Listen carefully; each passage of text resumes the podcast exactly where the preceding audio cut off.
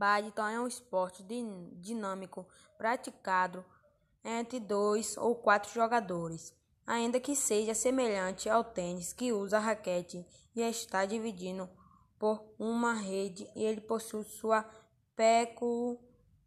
peculiaridades.